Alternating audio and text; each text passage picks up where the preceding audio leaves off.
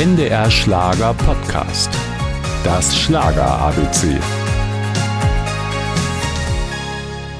Julio Iglesias ist ein Weltstar, ein Künstler der Superlative. Über 300 Millionen verkaufte Tonträger sprechen für sich.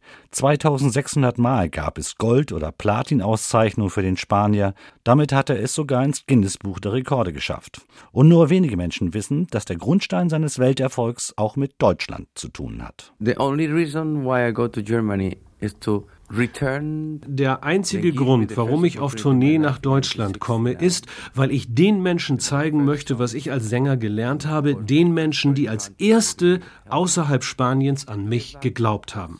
Es war 1969, da war ich noch ein kleines, dünnes Kerlchen mit einer kleinen, dünnen Stimme. Und trotzdem haben die Deutschen mich damals gemocht und mir eine Chance gegeben. Das werde ich nie vergessen. No voice, no, not nothing. And they give me an opportunity so strong. Kein Wunder also, dass Julio Iglesias, der Lieder in 14 verschiedenen Sprachen veröffentlichte, auch einige deutsche Hits hatte. Alle Liebe diese Erde schenk ich dir und das Meer singt sein Lied wie seit uralter Zeit.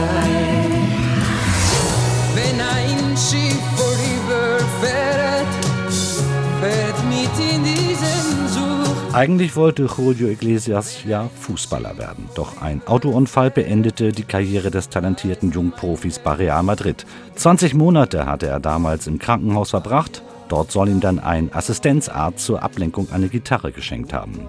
Doch als eine höhere Macht wollte Julio Iglesias die Zufälle nicht verstanden wissen.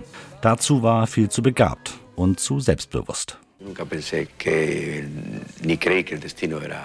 Ich habe nie geglaubt, dass es in meinem Leben eine Bestimmung gab. Es waren vielmehr, wie der Philosoph Ortega sagt, die Umstände, die gewirkt haben. Umstände, aus denen ich etwas gemacht habe. Im Dezember 2011 kündigte Julio Iglesias an, sich aus der Öffentlichkeit zurückzuziehen. Es sollte bei der Ankündigung bleiben. Der große Meister ist weiterhin unterwegs und setzt noch einen drauf. Im People with Money Magazin wird Julio Iglesias 2016 mit einer Jahreseinnahme von 96 Millionen Dollar als höchstbezahlter Sänger der Welt geführt.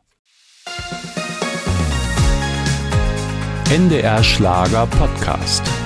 Das Schlager ABC.